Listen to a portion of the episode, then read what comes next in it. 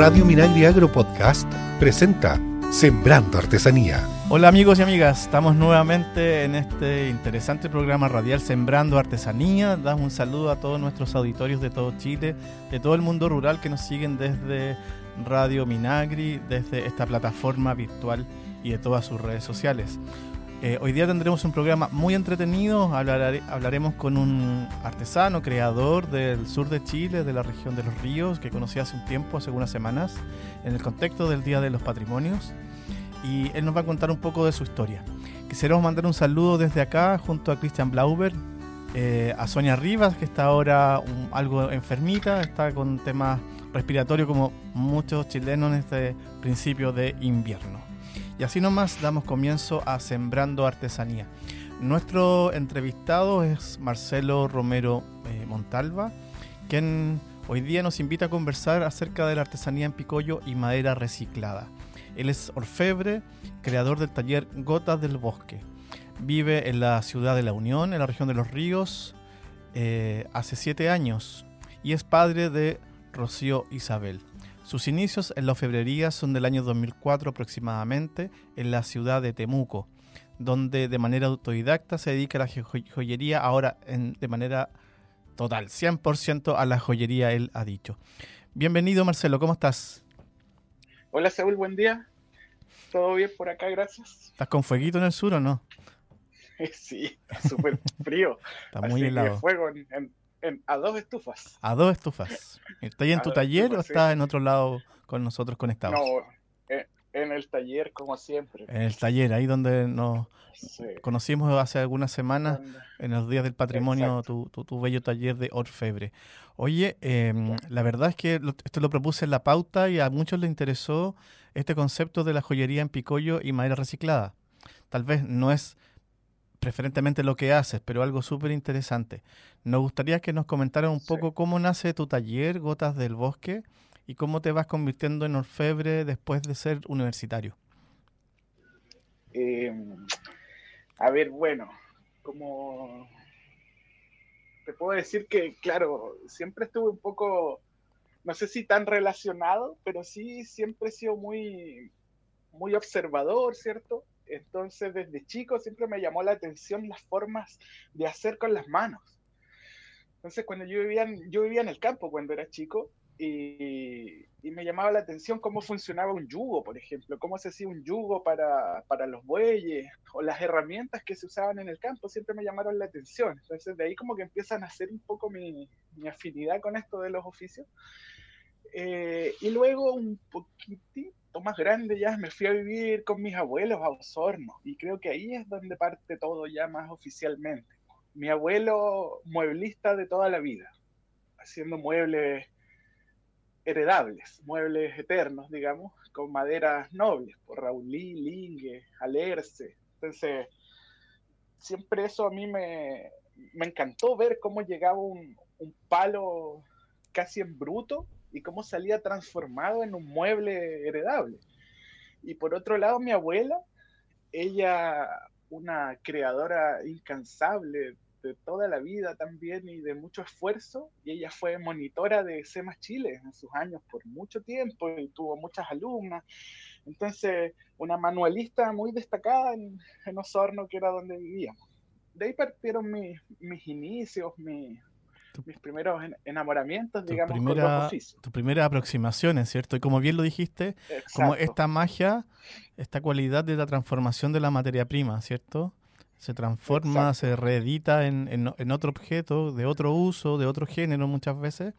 Y es súper interesante cómo desde el mundo del orfebre eso está siempre presente, ¿ya? Tal vez dentro de las otras disciplinas no tanto como en esta, ¿ya? Dada la, la fusión que hay fusión también pensado como en, en el fuego, ¿cierto? De, los materiales, ¿cierto? Como es, la, como es la joyería. Oye, dentro de los hitos importantes de tu trabajo, para que lo conozcan nuestros auditores, está, no sé si era una pasantía que hiciste o un trabajo que hiciste al interior de la Araucanía. ¿Estuviste en, en Cunco, Melipeuco? ¿Estoy mal? no, viví en Lonquimay. En Lonquimay, perdón, en Lonquimay. Viví en Lonquimay. Cuentan, ahí tuviste tres años en, en Lonquimay donde experimentaste tu primer inicio. Claro. Ya mira, eh, Eh, luego yo entro a la universidad, ¿cierto? Y mi abuelo fallece. Y ese taller mi abuela lo tiene que vender. Era un taller grande, con muchas herramientas. Y yo siempre quedé con esa nostalgia, pucha, de no haberme quedado con una herramienta y con ese sueño siempre de hacer muebles. Yo siempre quise hacer muebles. El tema es que estando en la universidad, primero, poca plata. Segundo, poco espacio y tiempo. Pero mi abuelo dejó unas maderas por ahí de alerce y yo siempre tenía la intención de hacer algo con ellas. Y de ahí nacieron los primeros aritos, en un formato mm. pequeño, en algo que me permitía trabajar en una parte muy flexible, digamos, con un par de sierra, un alicate y listo. Y ahí estuvieron también mis primeras clientas en la universidad, ¿cierto? Eh, empecé a vender ahí, fue interesante, hasta que en algún momento eh, alguien me presentó el picollo de Araucaria. Y yo, en esos afanes de buscar maderas que sean ricas como para trabajarlas en la joyería, em, esa joyería pensada desde la mueblería, que siempre ha sido mi, formato, digamos, mis ganas de crear. Eh, conocí este picollo y se me dio la oportunidad de irme a vivir a Lonquimay, a la cuna del picollo mismo, donde la gente lo conocía ancestralmente. Me fui a vivir allá, fíjate, y viví tres años en la cordillera tapado en nieve. Eh, y ahí me empecé a interiorizar mucho más en el, en el picollo, lo, empecé, lo involucré 100% a mis creaciones, o sea, se transformó en el sello de mi trabajo. Joyería en plata con picollo. Yo te hablo del año, no sé, 2008 puede ser, 2009, 10. Entonces, hace muchos años y cuando llegué allá todavía nadie hacía joyería con picollo. Entonces soy como un precursor, digamos, dentro de, incorporar este material dentro de la joyería. Eh, y me involucré mucho en el proceso, pues en el proceso de extracción, ¿cierto? En el proceso de cómo, cómo se genera este material, de dónde sale, de dónde viene. Marcelo, justo, justo eso, si Sonia estuviera acá, te habría interrumpido como yo y eh, preguntando, ¿qué es el picollo? ¿Qué es el picollo? es el picollo? ¿Dónde viene? ¿Qué es? El picollo viene de la Araucaria, la que tenemos acá, Araucaria araucana, ¿cierto? En la cordillera entre la, entre la, desde la octava región, novena región, ¿cierto?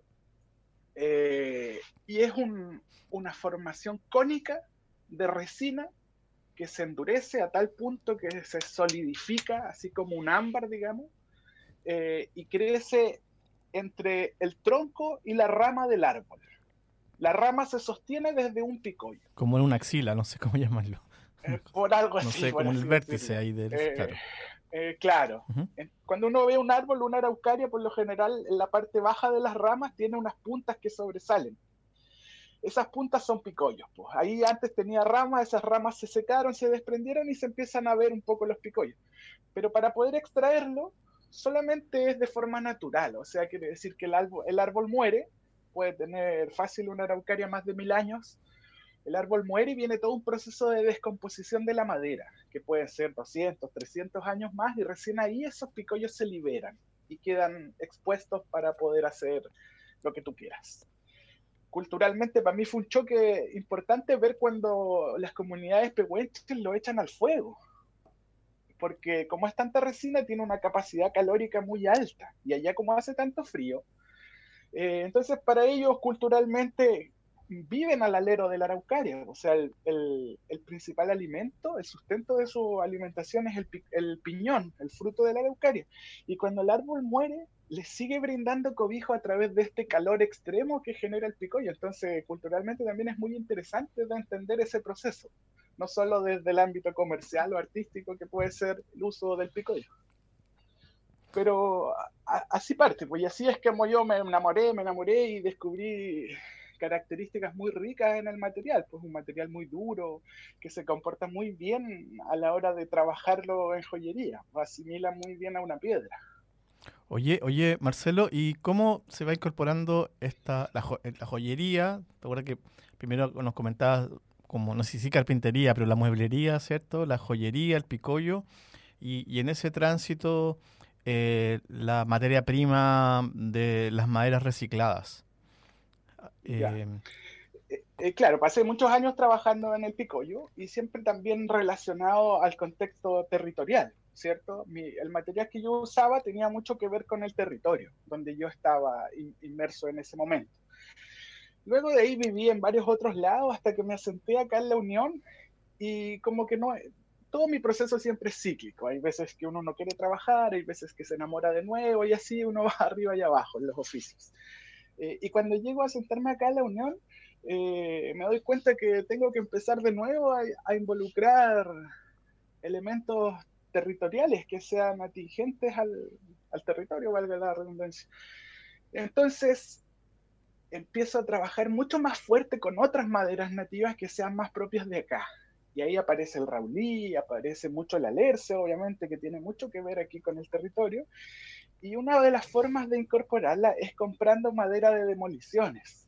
Voy a las demoliciones de casonas antiguas de acá, de Río Bueno, de La Unión, de Osorno, etc. Y compro madera, madera de muy buena calidad, muy seca y que genera unos, unos tonos, unas vetas, unos flameados increíbles que no te los da ninguna madera recién comprada en una barraca. Y esas maderas son las que yo empiezo a trabajar a pequeña escala, digamos, haciendo algún tipo de ensamble, eh, canteando la madera, como si fuera para trabajarla en un mueble, pero llevada a un formato pequeñito que es una joya, mezclada con plata. Qué, interesante. Me estoy imaginando cuando estuve en tu taller respecto a esta mistura. Habían anillos, ¿te acuerdas? Cuéntanos un poquito de los objetos que se logran hacer más allá de, mm, de, la orfebrería, ¿cierto? Que tú has confeccionado algunas líneas de productos para contarnos a nuestros auditores antes de irnos a la primera pausa. Ya. Eh, claro, bueno, yo principalmente soy orfebre hace varios años, varios años o aprendiz de orfebre, como digo siempre. Eh, y me dedico básicamente a, desarrollar piezas de, joyería, colgantes, anillos, aros, eh, pero también con, con mi llegada acá a la Unión y poder instalar otro taller más grande y dedicado netamente a las maderas, también diseño y hago algún tipo de productos ornamentales, ya pueden ser de como objetos decorativos o tablas de picar o, objetos funcionales, utilitarios, vasos, etcétera. Como estoy en una constante experimentación en torno al material, a la madera pero como te digo, básicamente lo mío son las joyas y lo otro es como un hobby que tengo. Sí, oye, igual... Vivo de un oficio y además tengo un oficio como hobby.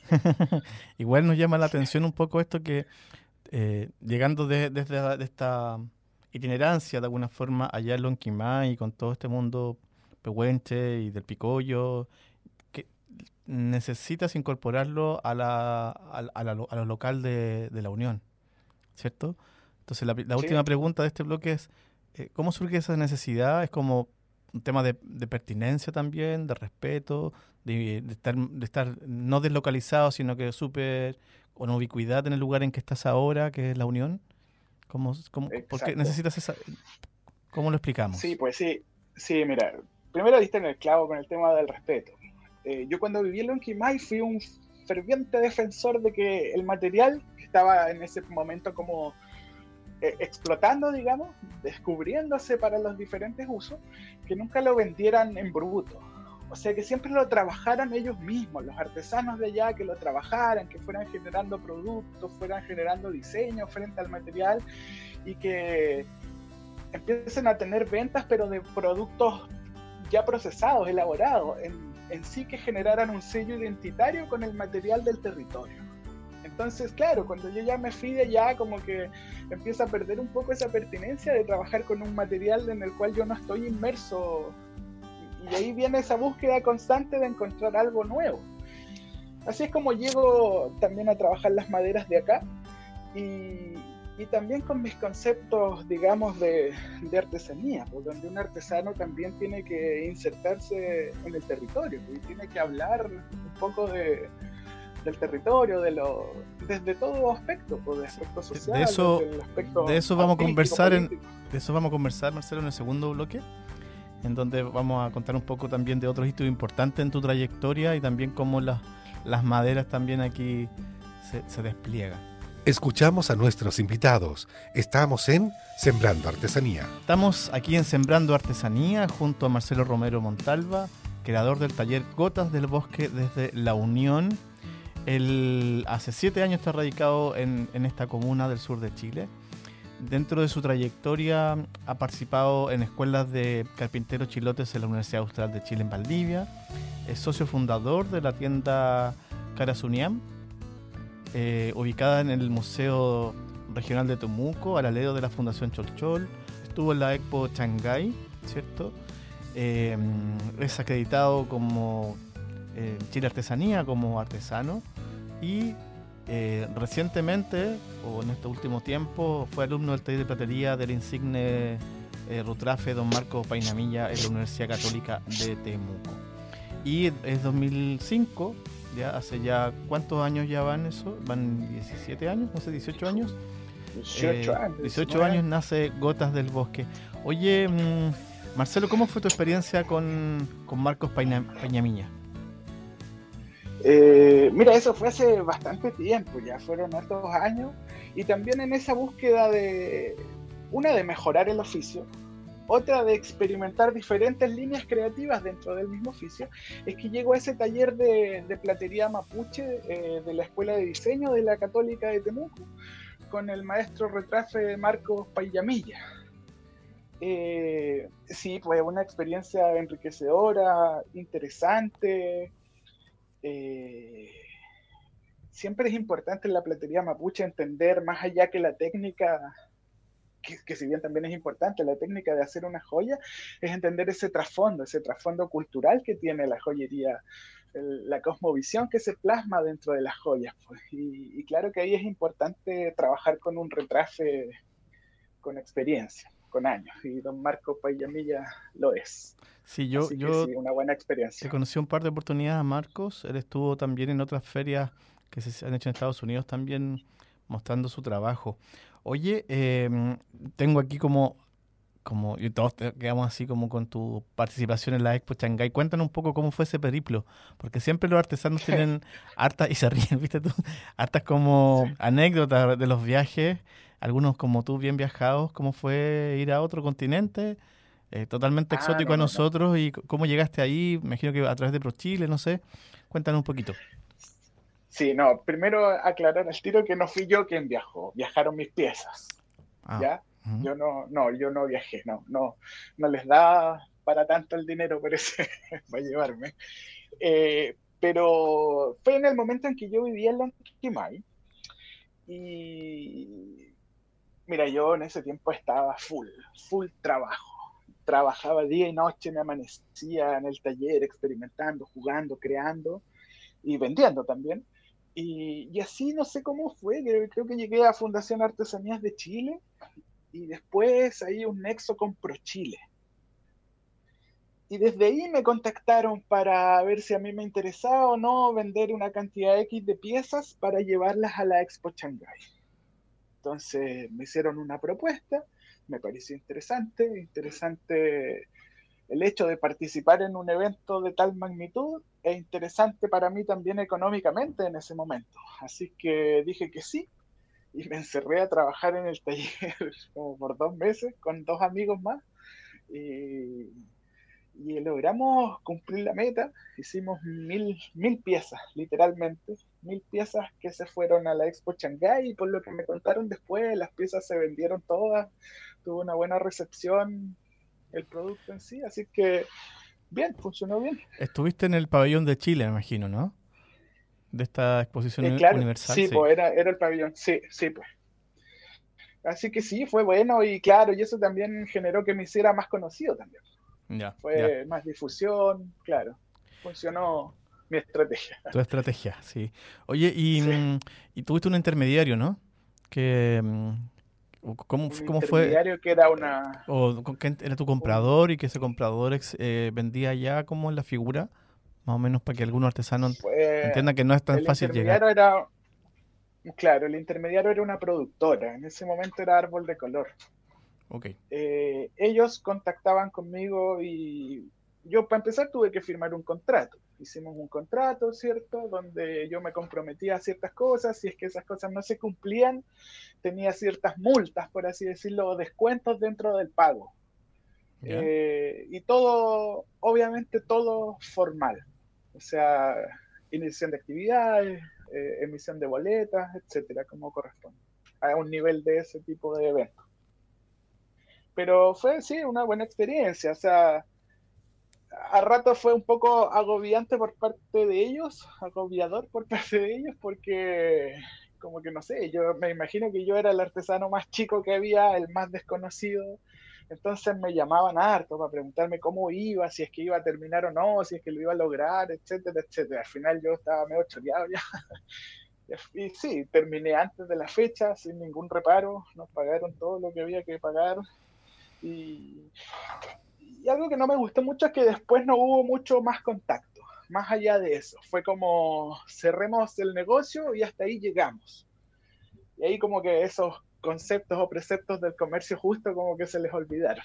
Sí, es buena la observación que haces, porque mm, hay un replanteamiento también de, de muchos oficios artesanales que, artesanales que han salido a ferias internacionales respecto a, a, todo el esfuerzo, la energía, el tiempo, ¿cierto? La voluntad, etcétera. Lo que no se ve también, ¿cierto? Del, lo que uno claro. no deja de hacer por, por, llevar su producción allá y queda en el evento.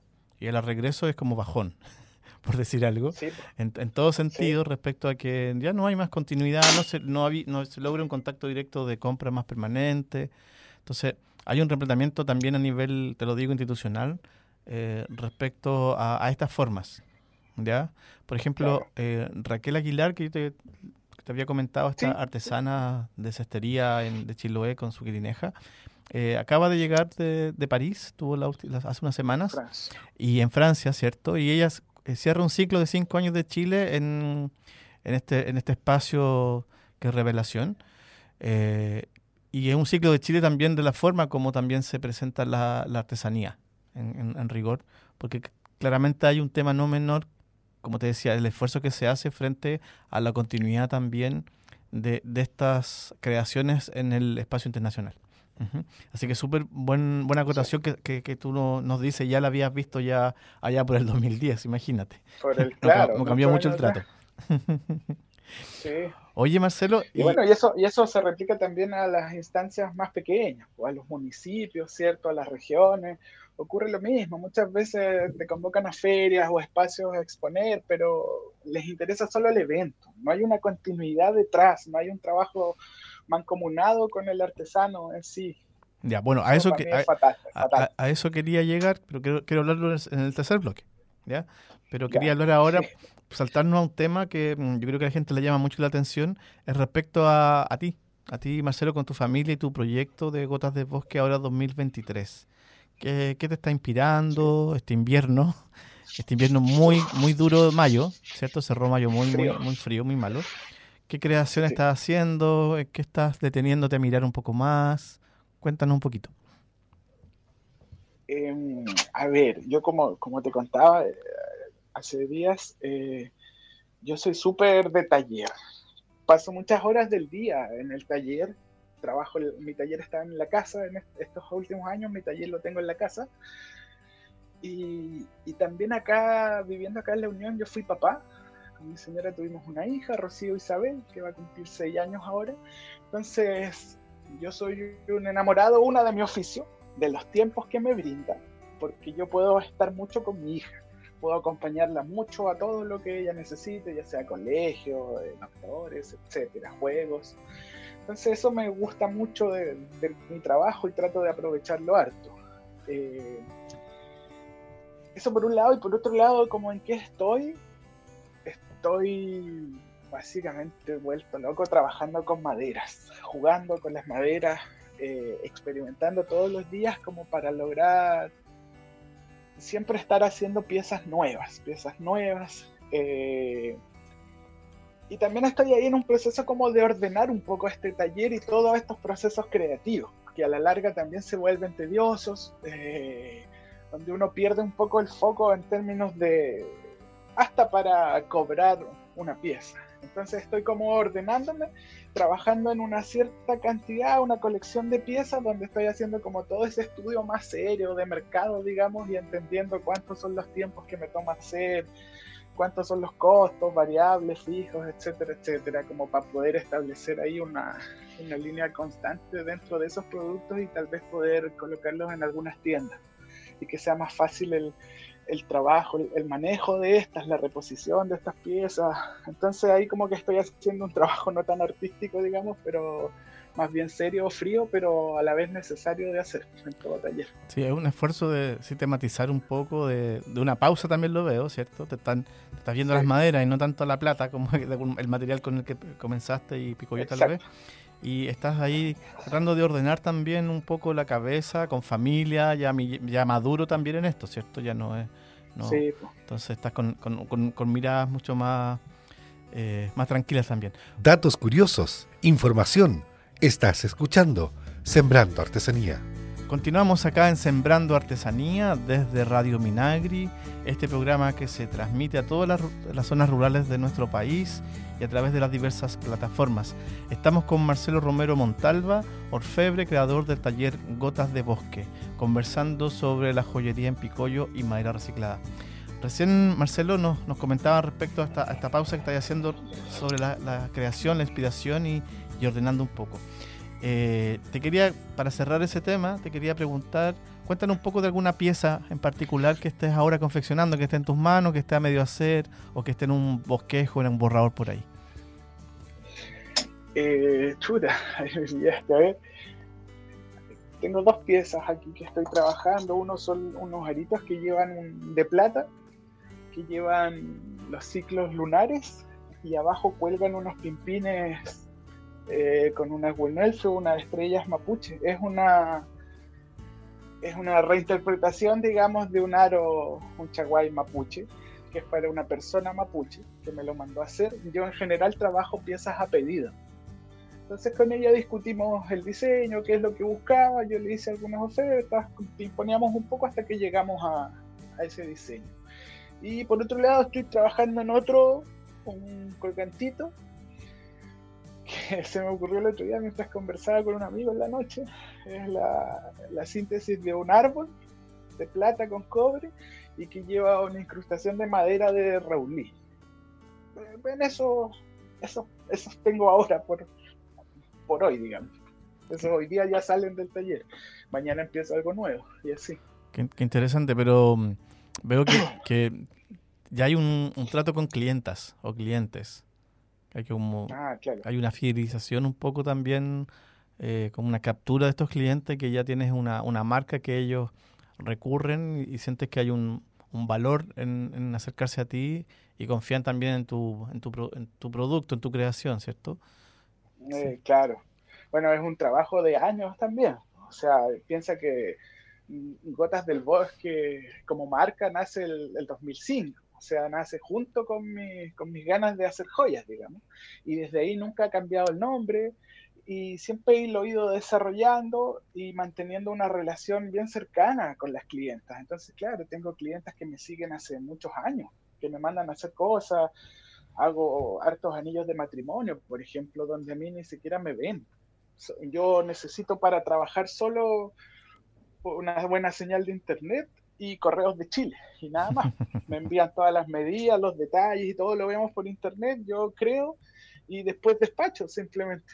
Y así he trabajado por muchos años, siempre registrando, registrando las piezas eh, es decir, tomándole fotos, ¿cierto? Manteniendo una red social activa donde la gente pueda ver una vitrina de mi trabajo y también pueda ver un, movimiento. O sea, el constante evolución, digamos, de mi trabajo lo puede ir viendo a través de las redes sociales.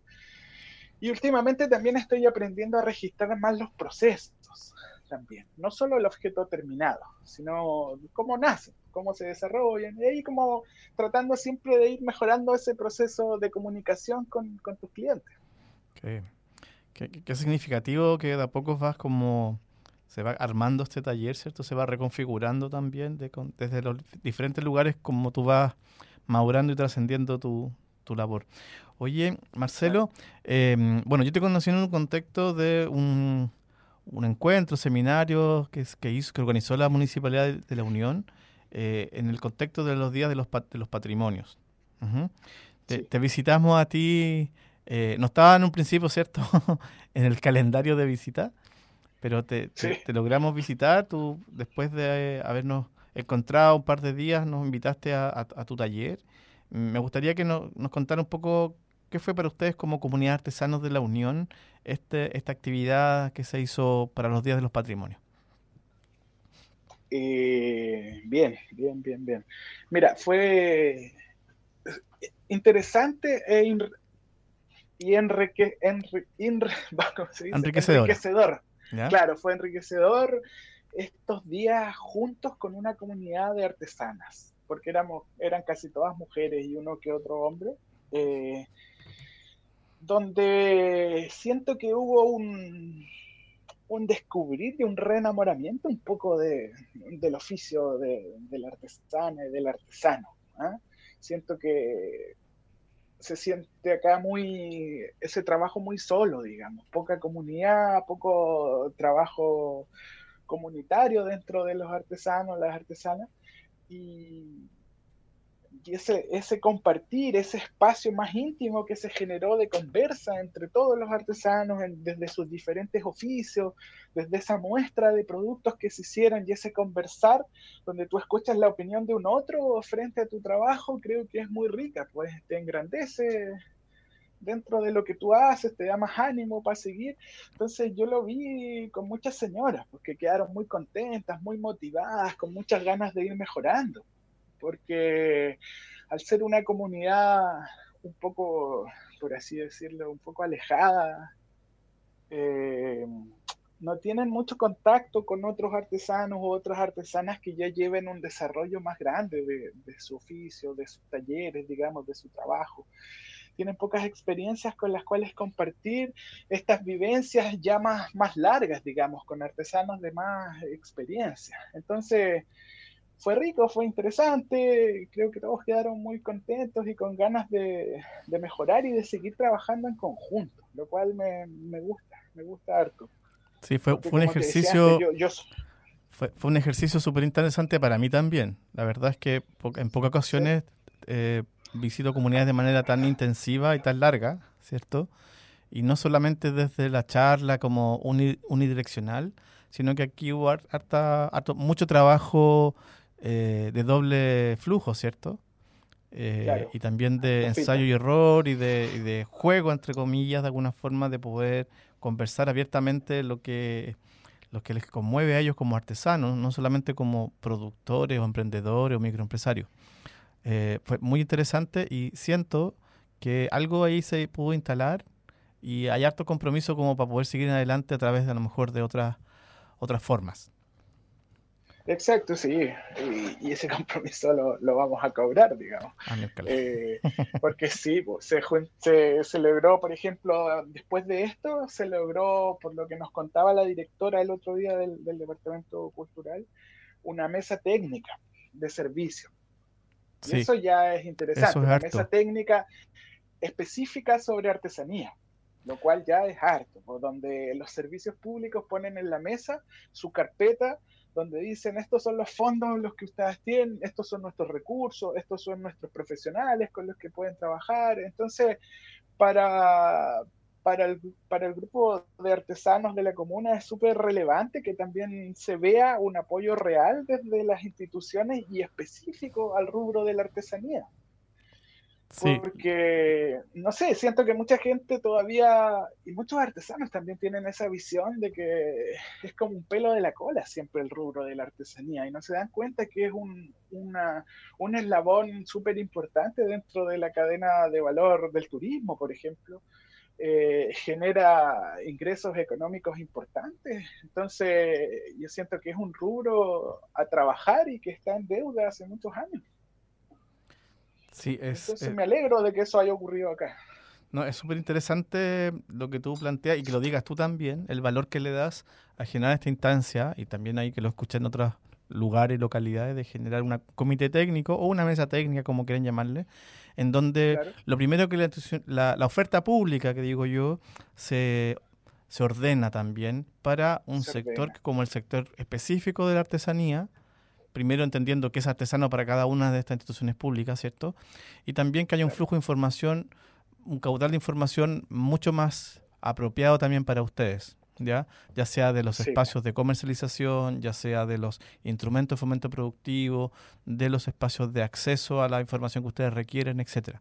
Entonces, ya es un paso y también entendiendo que hay una contraparte que son ustedes. ¿Ya? Esto, no, esto no se activa si no hay una contraparte como son el, como se logró trascender en el caso de la Unión. Súper interesante. Mm, y, a decir colega, Marcelo. Oye, y mm, bueno, cuéntale un poquito para que, para que sientan también otros artesanos cómo fue la dinámica del taller que hicimos. ¿Te acuerdas que hicimos un taller en la, en la tarde, cierto? Hubo, mañana y tarde hubo, taller el segundo día. ¿Te acuerdas? A ver, me acuerdo principalmente del taller donde cada artesano o artesana llevó un producto eh, confeccionado por ellos. Entonces hicimos un tipo de montaje como, como una exposición, una exposición de nuestros trabajos, sin nada más en las mesas, más que solo nuestros productos. Y se trabajó en una, no sé si en una evaluación, no sé si llamarlo así, pero en un conversar sobre los diferentes productos, desde el proceso creativo, desde el objeto en sí como tal, desde el embalaje, la presentación, y todos fueron aportando, sí, eh, conversando frente a los objetos. La funcionalidad, ¿te acuerdas que estaba el tema de la funcionalidad? Que a veces no, no, no sé, es hermoso, porque hay un patrimonio heredado respecto, por ejemplo, el mundo textil, pero el momento de que yo me pongo el chaleco, el gorro de lana, no me, no me cabe, pues no, no, no, algo pasa ahí. La funcionalidad, ¿cierto? O pica, o la pica. está mal lavada, sí, etcétera. Súper interesante porque ahí... O, lo que hablábamos también de un, de un producto, es, muy bonita la manta de Castilla, pero pesa una enormidad y si te la quieres llevar en la maleta para viajar, es poco práctica, ¿cierto? Entonces, tratamos de, no sé medir o evaluar, pero sí de de, que conversaran los, objetos, ¿cierto? Las creaciones también con estos parámetros, para que se den cuenta de, todos los elementos constructivos y materiales y no materiales que tienen estos objetos, ¿ya? Objetos que tienen un, valor a lo mejor eh, más que funcional, sino desde el mundo del patrimonio, ¿cierto? Pero había que sumarle funcionalidad o vigencia también. Entonces, súper interesante ese taller, qué bueno que te haya acordado. Eh, creo que... ¿Sabes qué, que también me parece súper interesante?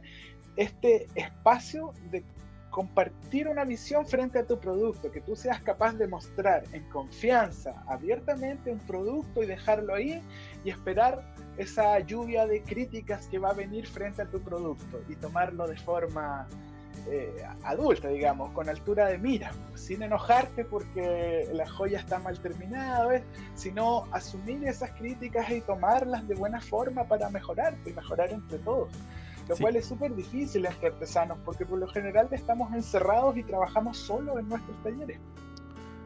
Bueno, que ese era el, gran el gran desafío. Yo creo que también había que sumarle a esta, a esta cazuela cosas había que sumarle que había un sustrato, había una capacidad ya instalada que había gestionado el municipio de La Unión con ustedes desde hace algunos meses, junto con el apoyo de, Germán, ¿cierto?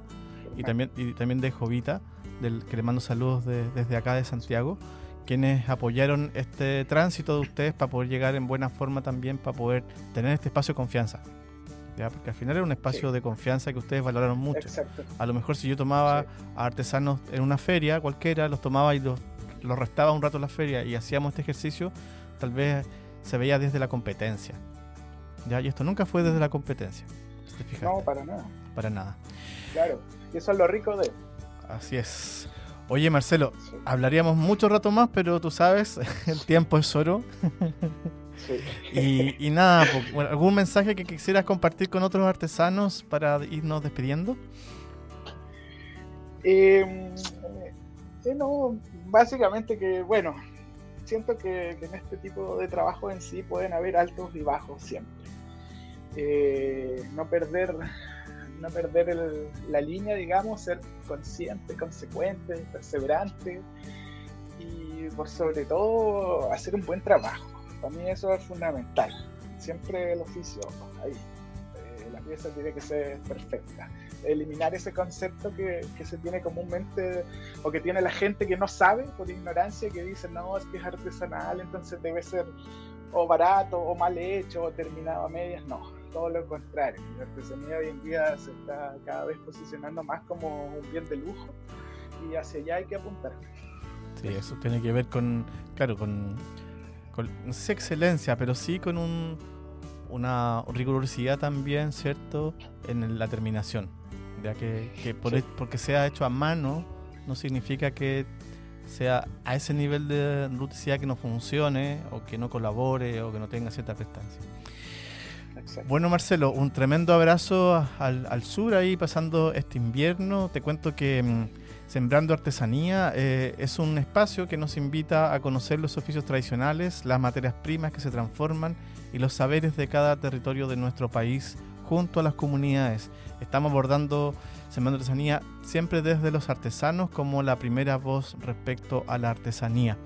Encuéntranos en Spotify, en Apple Podcast y en las redes sociales de Radio Minagri. Esto fue Sembrando Artesanía. Un abrazo. Chao, chao.